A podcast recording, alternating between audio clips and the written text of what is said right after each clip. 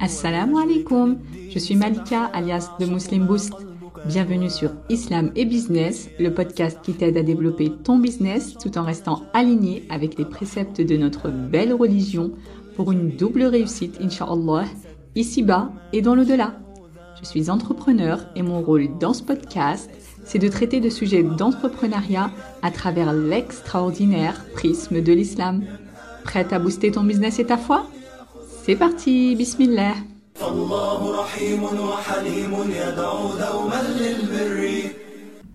Est-ce que tu t'es déjà retrouvé prise de panique devant ta to-do list parce que tu prends soudain conscience qu'il te sera clairement impossible de tout finir aujourd'hui? Est-ce que tu oublies souvent de faire des tâches importantes jusqu'à que quelqu'un te relance? Est-ce que tu t'es déjà senti submergé par la quantité de tâches à accomplir, que tu te sens déjà fatigué avant même d'avoir commencé? Ou encore est-ce qu'il t'arrive souvent de t'allonger sur le canapé pour scroller les réseaux sociaux alors que tu as une multitude de tâches encore en attente? Ce genre de situation t'est familier? Ne t'inquiète pas, tu n'es pas toute seule, je te comprends parfaitement. Moi aussi, j'étais comme ça pendant des années. Pourtant, je pensais bien m'organiser en faisant des to-do list, parce que tous ceux qui réussissent affirment que cet outil les aide beaucoup au quotidien. Et pour cause, les études montrent que les gens deviennent plus performants quand ils ont au préalable noté ce qu'ils doivent faire. Tenir une to-do list est donc un excellent moyen pour devenir efficace et bien avancé. Mais ce que je ne savais pas, c'est que j'utilisais très mal cet outil.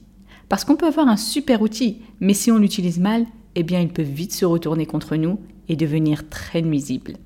C'est comme un couteau. Ça peut être un super outil si tu t'en sers correctement pour cuisiner et te nourrir par exemple, mais si tu l'utilises mal, eh bien tu peux te blesser, voire même tuer quelqu'un, et cet outil sera alors devenu très néfaste. De la même façon, pour les outils qui t'aident à t'organiser ou à gérer ton temps, c'est la façon dont tu les utilises qui en font des outils aidants au quotidien des outils qui te boostent ou au contraire des outils handicapants, des outils qui te freinent dans tes progrès. Et pour les to-do list, c'est la même chose. Le fait de noter clairement les tâches à faire sur une feuille ou sur une application peut être quelque chose de vraiment efficace à condition qu'on le fasse correctement. Parce qu'en théorie, avec une to-do list, on se dit qu'on va noter toutes les tâches qu'on a à faire aujourd'hui pour ne rien oublier et qu'on va ensuite s'atteler à les accomplir les unes après les autres jusqu'à terminer toute la liste. Bien sûr, ça, c'est la théorie. Mais dans la pratique, ça se passe rarement comme ça. Toi-même, tu sais, il est toujours plus facile d'ajouter des tâches à sa to-do list que de les faire réellement. Mais on continue quand même et on remplit encore et encore notre to-do list avec bien plus de tâches que ce qu'on ne pourra jamais accomplir. On se retrouve donc avec une to-do list quotidienne énorme qu'il est objectivement impossible de terminer. Et ça, c'est précisément le problème. Ce type de to-do list pleine à craquer est contre-productive. Tout d'abord parce qu'une liste trop longue ne te permet plus de prioriser et tu te retrouves enseveli sous une montagne de tâches sans savoir par quoi commencer. Du coup, comme tu ne sais pas par où commencer, eh bien ton cerveau sature. Tu te retrouves alors désemparé, incapable de passer vraiment à l'action. Ton cerveau n'aime pas cette situation et il préfère donc la fuir en faisant des petites tâches pas très utiles ou en faisant carrément autre chose comme scroller sur les réseaux sociaux par exemple ou se poser devant la télé. D'ailleurs, de nombreuses études ont récemment établi un lien entre la procrastination et la surcharge mentale. Et plus tu procrastines, moins tu te sens capable de passer à l'action. Et moins tu passes à l'action, plus tu procrastines. Tu te retrouves alors prise dans un cercle vicieux dont tu n'arrives plus à sortir. Mais pourquoi est-ce qu'on s'inflige ce genre de situation? Pourquoi est-ce qu'on tombe toujours dans le piège de surcharger nos to-do list alors qu'on sait pertinemment qu'on ne pourra pas toutes les faire et qu'on finira la journée frustré? Et surtout, comment s'en sortir? C'est ce qu'on va voir tout de suite, Inch'Allah.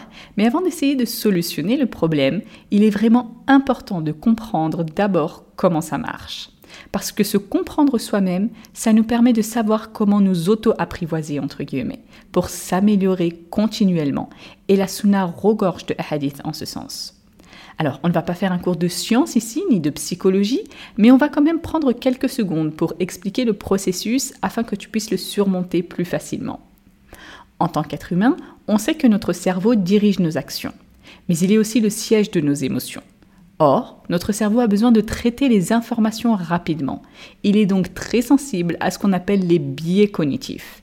Ce sont des raccourcis de pensée faussement logiques que notre cerveau utilise inconsciemment et qui déclenchent un traitement immédiat de l'information, mais de façon biaisée, c'est-à-dire faussée par rapport à la réalité. Et quand il s'agit de préparer ta to-do list du jour, la règle n'échappe pas et ton cerveau se laisse influencer par le biais d'optimisme et plus précisément par ce que les chercheurs appellent l'illusion de planification.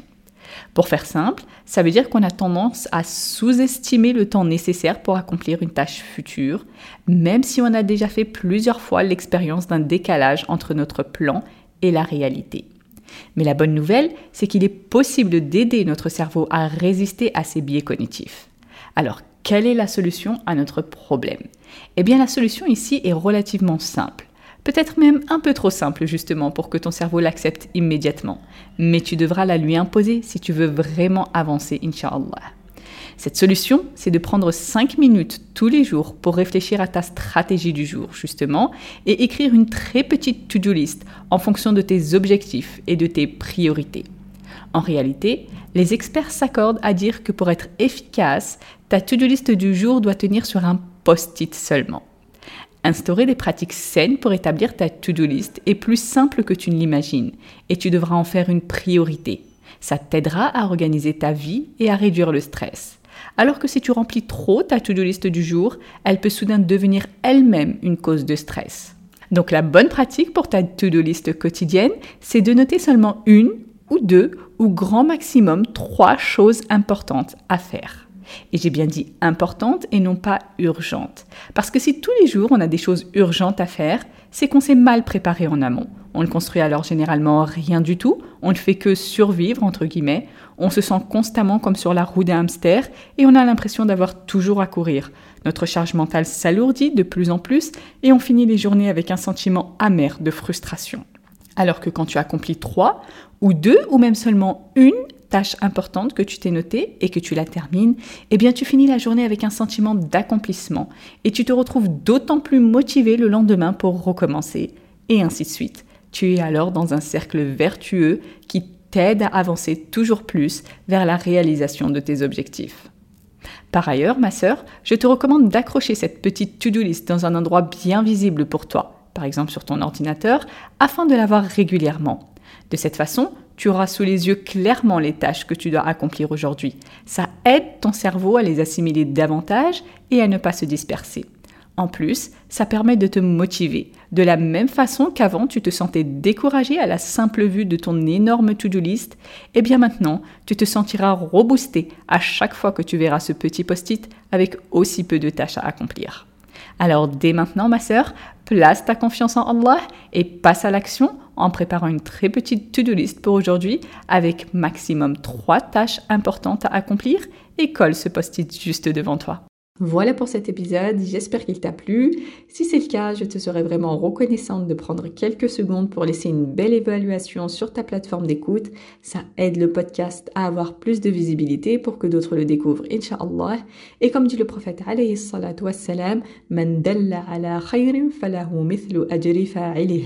Celui qui montre un bien a la même récompense que celui qui l'a fait.